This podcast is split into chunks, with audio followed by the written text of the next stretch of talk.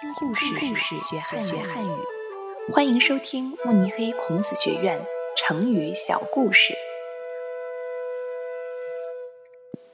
亡羊补牢。战国时期，楚国的楚襄王荒淫无度，重用奸臣。大臣庄辛劝告他不要这样做，否则楚国会灭亡的。楚襄王不听劝，庄辛只好躲到了赵国。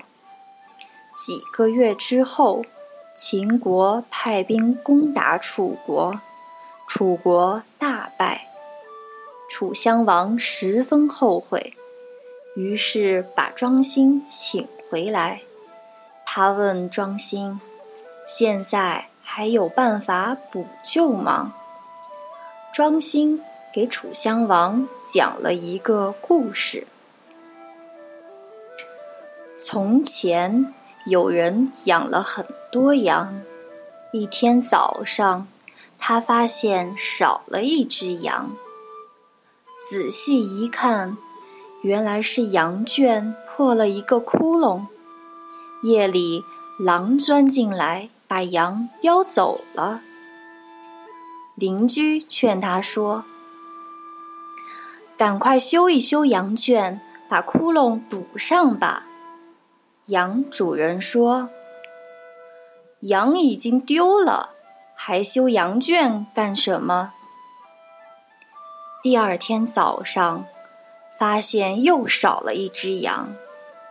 原来狼又从窟窿里钻进来，叼走了一只羊。他很后悔没有听邻居的劝告，赶快把羊圈修好。从此再也没有丢羊。楚襄王听完这个故事就明白了，向庄辛请教计策。最后，楚国果真度过了危机。现在。人们用“亡羊补牢”来比喻出了问题以后想办法补救，免得以后继续受损失。